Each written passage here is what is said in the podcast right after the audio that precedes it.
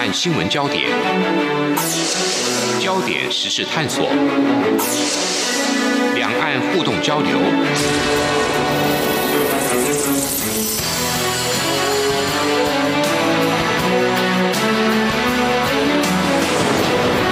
请听黄丽杰制作主持的《两岸 ING》。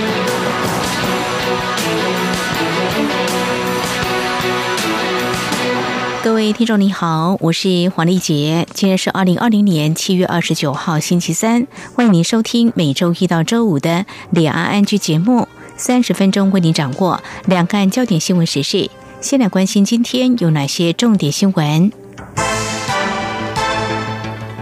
焦点扫描。中央流行疫情指挥中心今天二十九号表示，台湾今天没有俗称武汉肺炎的 COVID-19 新增病例，确诊数维持四百六十七例。针对泰国日前公布一名自台湾返回泰国的移工检验呈现阳性个案，感染源疑似来自台湾，但经指挥中心裁剪之后，框列的一百八十九名接触者检验结果都是阴性。至于其他可能的感染源，目前仍在持续追查中。教育部目前开放十九个地区的各年级境外生以及其他国家的应届毕业生可以申请来台。教育部长潘文忠今天表示，暑假期间确实是让境外生回台就学的好时机，但是因为国际疫情仍严峻，教育部将不会以开学为临界点。如果有境外生后来仍无法回来，将会持续进行安心就学方案。中国二十八号新增俗称武汉肺炎的二零一九年冠状病毒疾病 COVID-19 确诊病例多达一百零一例，本土病例就占了九十八例，其中以新疆八十九例最为严重。北京也连续第二天出现确诊者，而累计报告确诊病例一共有八万四千零六十例。至于在港澳累计确诊部分，香港累计有两千八百八十四例，澳门四十六例。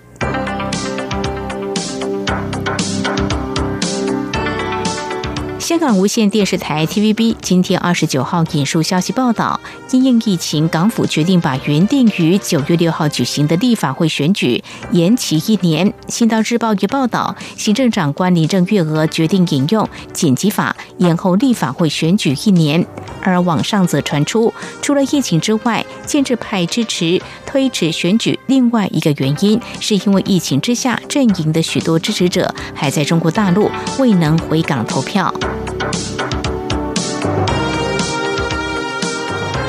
驻美代表肖美琴日前正式赴美履新，二十七号在美国国务院和亚太驻青使达委会晤。国务院东亚局二十八号推文表示，欢迎肖美琴来到美国带领驻美代表处，美台关系目前是史上最强健。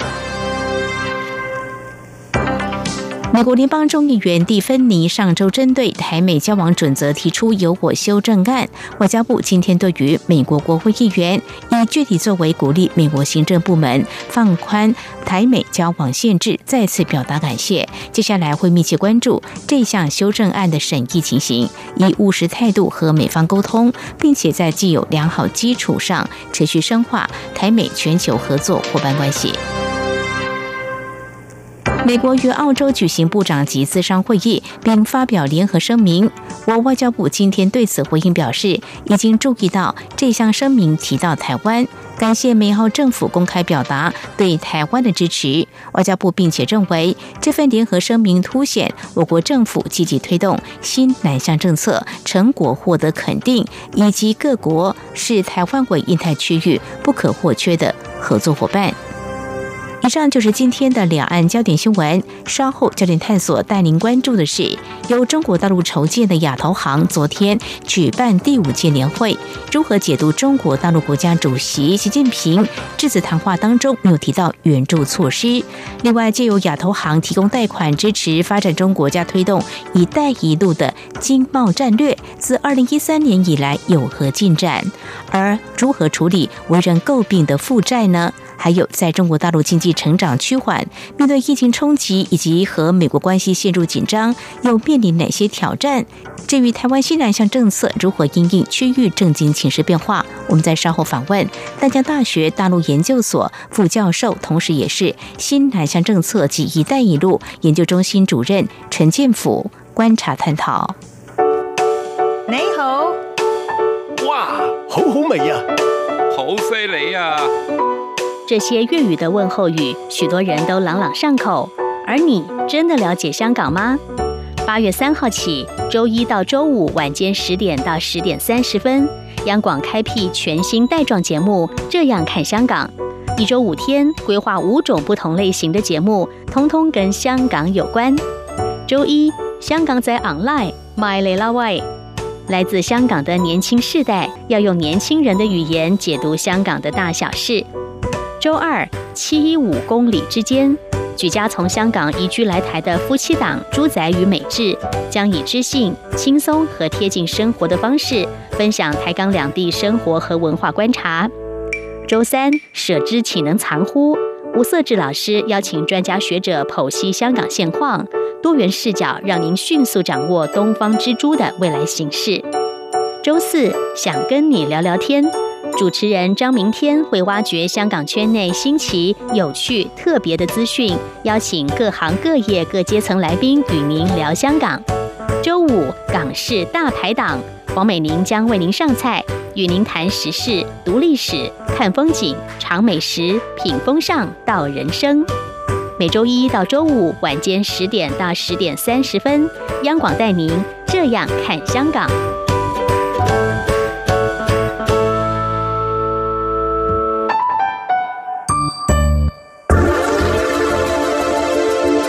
最热门的新闻，最深入的探讨，焦点探索。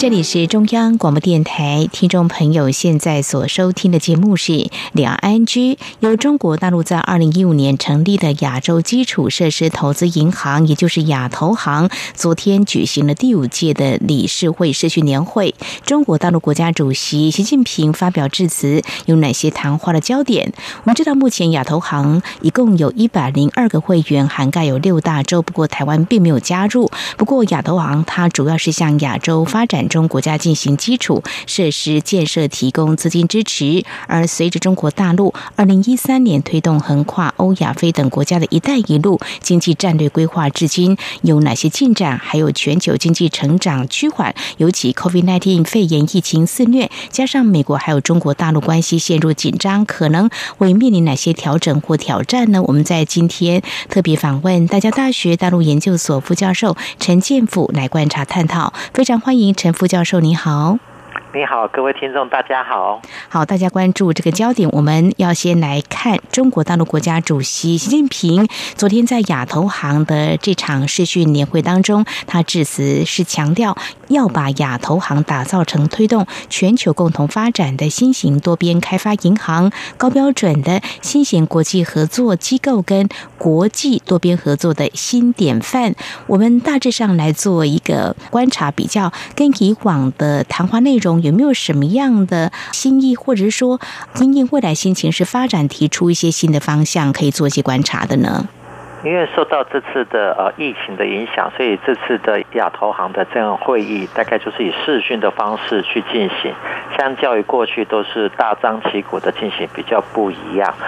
呃，我们如果回顾一下这个亚投行它成立的一个呃时间跟它的背景，可以发现其实它是搭配在二零一三年。习近平提出了一带一路倡议之后的一个啊附带的一个经济跟金融方面的方案，所以我们呃在二零一五年十二月二十五号亚投行正式挂牌之后，它所经营的项目就是指亚洲的基础设施的投资银行，这样这方面的来观察。可是这样的一个基础建设设施的这种所谓的银行，可是现在已经慢慢不只有亚洲了，而且成为中国对于非洲国家。甚至亚投行甚至也有开始慢慢往南太平洋岛国这些国家的触角延伸过去哈，所以基本上这个呃亚投行它的经历经五年来，刚刚主持人也提到说，从过去的五十一个会员国到现在的一百零二个，嗯，那大概有八十七项的项目核准，然后带出大概一百九十六亿的呃美金给这些。非洲也好，亚洲或其他需要基础建设设施的这些银行，这笔的金额如果相较于啊 World Bank 或是 INF 也好，或是啊离我们比较近的亚银的话，其实金额还不算太高。只是说，它在整个贷款的过程里面，可以发现说，中国对亚投行它的所谓的啊外交或者是经贸战略的这个所谓的掌握越来越精准。那因为疫情的影响，让中国内部受到很大的压力，所以这次原本大家会预期说，他会在致辞里面会提到未来中国要提供多少的金额的这个援助或者说贷款。那在这次的会议里面就没有听到习近平公开的讲中国愿意啊提供这样的援助。它里面有很多的可能内部的压力跟国际的现实压力。或是在次亚投行的这些所谓的啊支持里面，没有提到比较精准的贷款给这些所谓的呃开发中国家的这些基础建设。嗯哼，好，非常谢谢啊老师您的观察解析哦。那另外一个面向，我们先谈到有关习近平，同样是在这场的视讯年会当中，他有提到新基础设施建设。呃，因为呃有关注到中国大陆，也因为从今年年初开始这个疫情爆发之后要复工，而且对。于于经济的发展，其实都是面临的严峻的挑战。呃，是不是也因应这个疫情啊，在调整一些经济的发展的步伐或策略，有提出这样一个新基建的内需方面的建设？所以这个部分是未来是不是也会输出到一些国家？这跟过去我们在节目当中提到说，像“一带一路”，好像一般解读是消化输出过去中国大陆过剩的产。能可能会有些不太一样的地方，不晓得老师您怎么样来观察？对，刚刚主持人提的一个很好的例子，因为过去我们会把亚投行也好，或者所谓 BRI，就是一带路，当做中国化解他们内部的所谓的产能过剩，然后输出到国外基础建设的一个方案哈。所以大概就是，即使是赔钱。或是贷款可能没有办法清偿，中国大陆大概会以这种所谓的呃让它抵债的方式，最主要是要消化内部的产能过剩跟内部的劳工或者是这些企业的这个所谓往外扩充的能量，所以。他现在这样子一个改变，让我们有很多的一个联想，特别是他提出一个所谓的新型多边开发或是一个合作的计划。其实，在呃二零一年，我们在跟中国大陆像上海国际关系研究院在讨论说，其实他们一直在强调中国的经贸战略应该是所谓的多边主义化。那跟现在川普总统刚刚讲的单边主义，其实就已经十年来不断去阐述他的一个新形态的一个所谓的啊多边合作的议案。那我们也可以看到，中国大陆这近十年来，在各个联合国或是下属的这些机构里面，都有看到他的一个人员进驻过去。那这样的一个亚投行，这样子强调一个多边主义是必然的结果，因为过去可能是在五年前，中国一声令下，大家号召，大家都期待中国。呃，捐书最大的金额，可是目前为止大概两百亿不到。大家也看到，中国在捐书过程里面遇到一些压力，特别是刚刚主持人讲的啊，中美贸易战，还有最近的所谓的呃武汉疫情之后，它可能遇到一些挫折。所以这个形态已经从过去的中国单边的可以这些连接，已经不得不跟这些区域国家，特别是东协国家也好，南亚国家也好，是非洲国家进行一个多边的一个所谓的商业的往来。所以。呃，亚投网可能未来从一个比较援助导向的，或者是单边的，或是因为配合国家外交的这样的一个所谓的援助计划，变成一个所谓希望整个区域的国家能够共同合作的一个所谓多边主义。那刚好合乎中国大陆的外交政策跟对外的国际战略的一个呃态势。嗯哼，接续刚才老师你所提到的一些面向，就是说，嗯，亚投行呢会提供给一些亚洲国家、开发中国家一些基础的设施的投资嘛，哦，但是过去我们也观察了有些国家在贷款方面出现一些财务问题哦，那么这也是外界相当感到疑虑或一些诟病。有关这个贷款这个部分债务问题，呃，目前的情况，我不晓得怎么样来观察，嗯，中国大陆在这方面的。处理呢？对，因为我们在早期在研究“一带一路”的时候，都会以为只是基础建设，大概铁路啊、交通。是，其实中国大陆现在看到是一个设施，比如它的所谓的。啊，五 G 的一些所谓通话系统，还有其他的一个电子资讯产品，所以它不只是只有交通基础建设、铁路基础建设，那这些部分的基础建设都是由中国国营的这些海外分支、国企的分支去做，所以基本上他们也预估到这些国家根本还不起。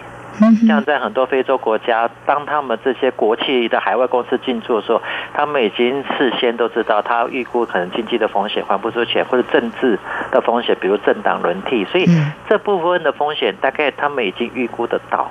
所以他们在未来可能在“一带一路”的所谓的基础建设计划的过程，可能不再只是强调交通铁路的建设，当然这个还是继续在做，嗯，而是把中国的这个刚刚讲的内需生产的东西，转化成对东南亚国家或是南亚国家或是非洲国家的一个所谓的外销的一个所谓的市场，因为这些国家的经济也会慢慢的好一点点，他们也可以能力去购买中国的这些所谓的比较低一点的产品，像。较于现在的中美的贸易战，很多中国的一些产品没有办法销到美国的时候，他必须试着找寻这些东南亚国家，或者是南亚国家，或者是这些非洲国家取代过去的一直往美国输出这样的一个风险。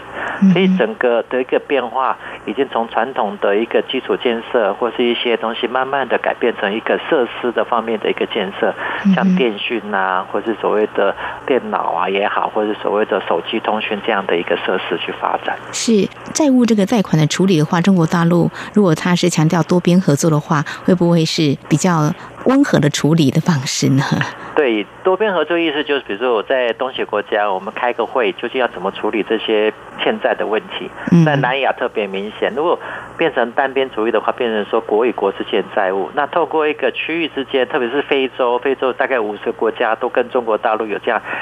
受到这样的一个多边主义化，他们就会可能用集体的力量来开始去给这些所谓的欠债的国家一个压力，势必他必须要做出，不能说呃就赖着不做。那这些可能就未来成为中国在日后在跟这些多边国家在进行所谓的呃合作或计划的时候，会变成他一个主要强调的一个对象。那非洲国家的呃这些所谓贷款的，或是赤字的，或是这些所谓欠债，大概。中国也没有打算说能够完全回收，可是他会用透过一个所谓非洲联盟的方式，让这些国家呃更依赖中国，或者更听中国的这样的一个所谓的在外交上或是在其他地缘政治上更听命于中国大陆的一个结果。好，非常谢谢陈副教授您的解析啊！中国大陆那么成立亚投行，也推动“一带一路”的这个战略呢，是有它的经贸跟外交的考量了。但是啊，推动这几年下来，目前的大环境。形势起了一些变化，那么做法是不是出现了一些调整？我们从昨天亚投行召开了第五届的理事会的社训年会，从中国大陆国家主席习近平所发表致辞谈话来观察未来可能的一些调整或变化。非常谢谢陈副教授在节目前半阶段所为我们做的观察跟解析。稍后呢，相关问题我们再继续请教陈副教授。不只有新闻，还有您想知道的两岸时事，都在《两岸 I N G》节目。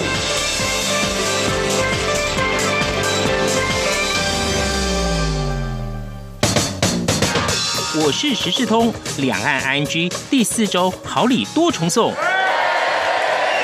听节目掌握两岸时事，两岸 I N G 也关心在地大小事。只要您写下收听七月二十七号到七月三十一号任一集节目五十字以内感想，并提供您所关心的在地新闻五十字以内或转贴报道，把握在八月三号礼拜一十二点前寄到活动信箱 i n g at r t i 点 o r g 点 t w 或是三四九零三八五九三二 at q q dot com，就有机会参加抽奖。来信请附上姓名、地址及联络电话。本周将抽出三名幸运的听众，可获得运动提袋哦。此外，只要您参加本周活动，还有机会在连续四周活动后再抽特别奖，有高级耳机、背包和品牌个性手表，还不赶快下手？详细的活动办法，请上央广活动官网。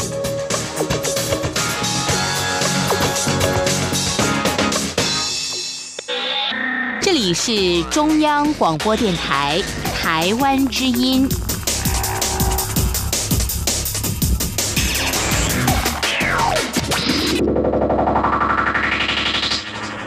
这里是中央广播电台，听众朋友继续收听的节目是两岸安居。我们节目持续访问大江大学大陆研究所副教授陈建甫。我们继续要关注的焦点依旧是亚投行的第五届理事会的世巡年会，昨天在北京召开。我们来关注相关焦点，那么有哪些面向？那么接下来我们要谈的是有关这 COVID-19 肺炎疫情对这个亚投行的啊这个推动，还有一带一路的相关战略的推展，是？是啊，有一些影响呢。在这个部分的话，因为中国大陆不光只是中国大陆，很多国家都受到疫情在经济上的啊发展，还有这个成长都受到一些冲击哦。那么在这个部分的话，因为要推动到一些国家，所以就老师的观察，这个疫情是不是也打乱了原本的步调？中国大陆在推“一带一路”，可能也会受到一些影响。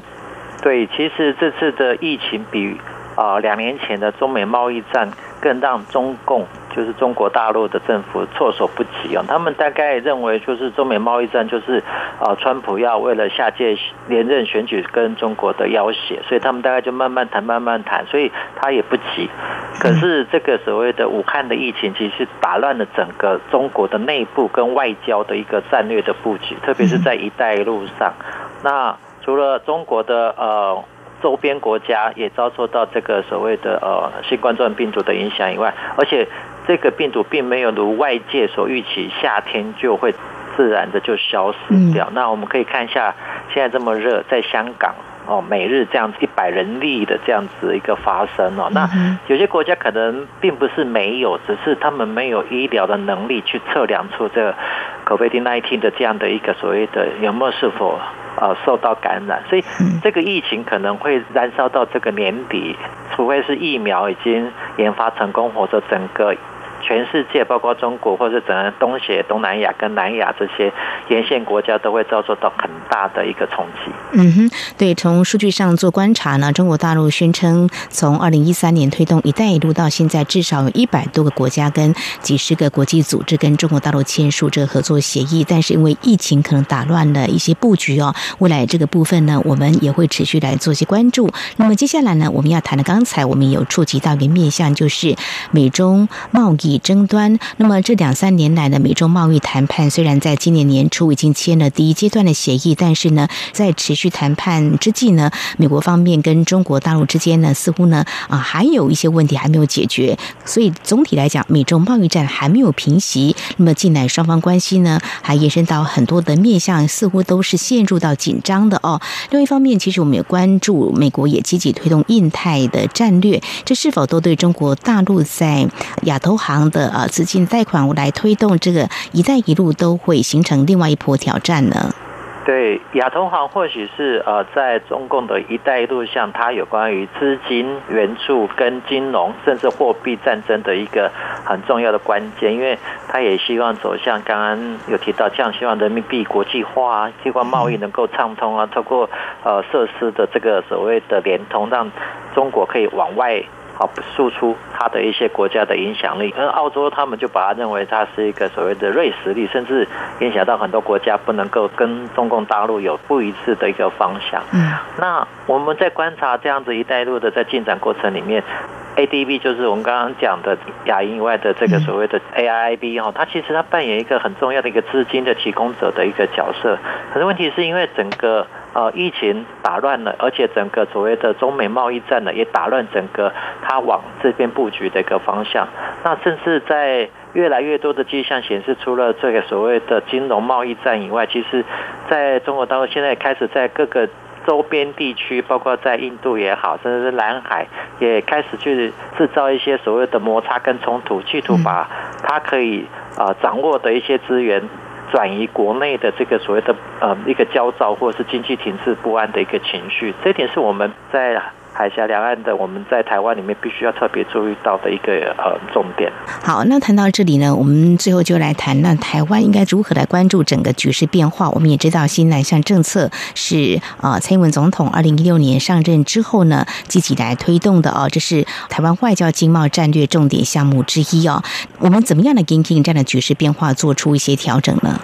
对，呃，其实。蔡总统的新南向并不是说呃禁止大家到大陆去投资，而是说用一种鼓励的方式，希望大家能够把资源往这个所谓的东南亚国家去布局。那也刚好这个所谓的时机抓得很准，刚好遇到美国的印太战略的一个实施，大概加上美中的贸易的谈判，很多的台商的资金都往回流。嗯，所以这个是给台湾一个重新整理自己。往东南亚布局或南亚布局一个很重要的一个时间点。过去台湾政府一直希望资金不要往西边进，可是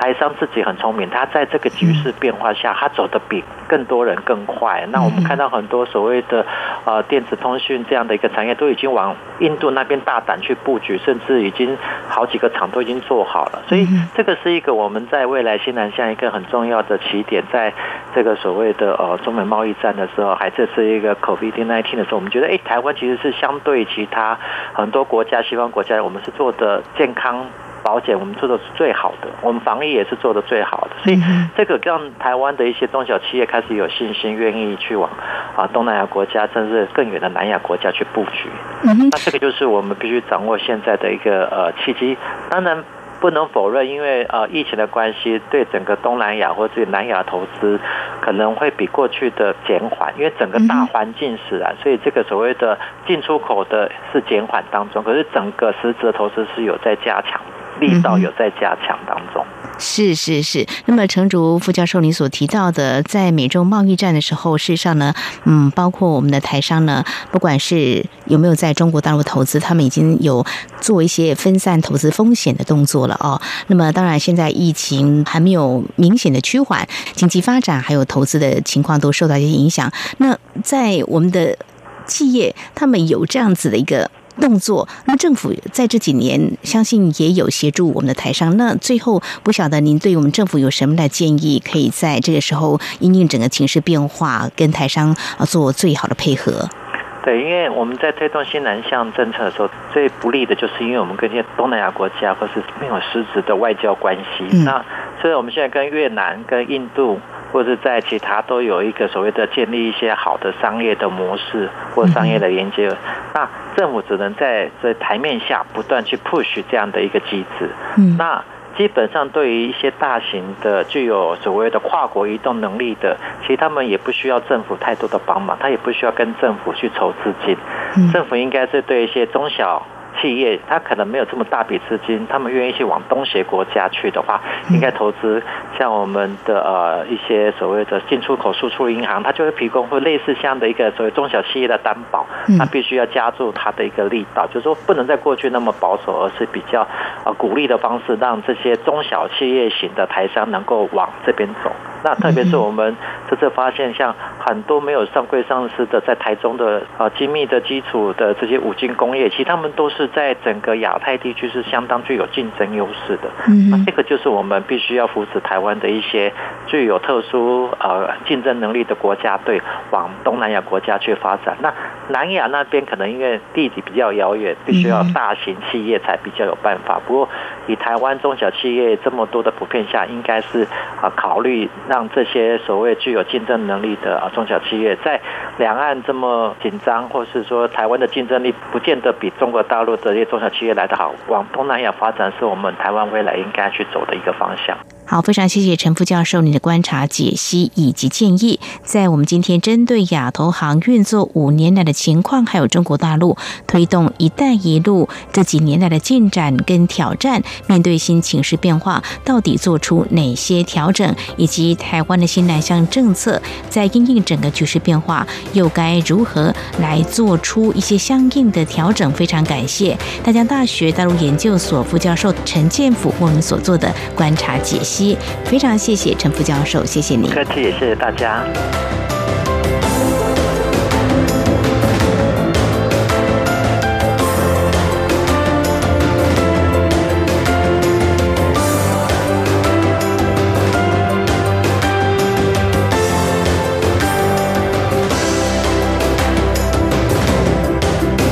好，以上呢就是今天节目，非常感谢听众朋友您的收听，华丽姐祝福您，我们下次同一时间同周再会。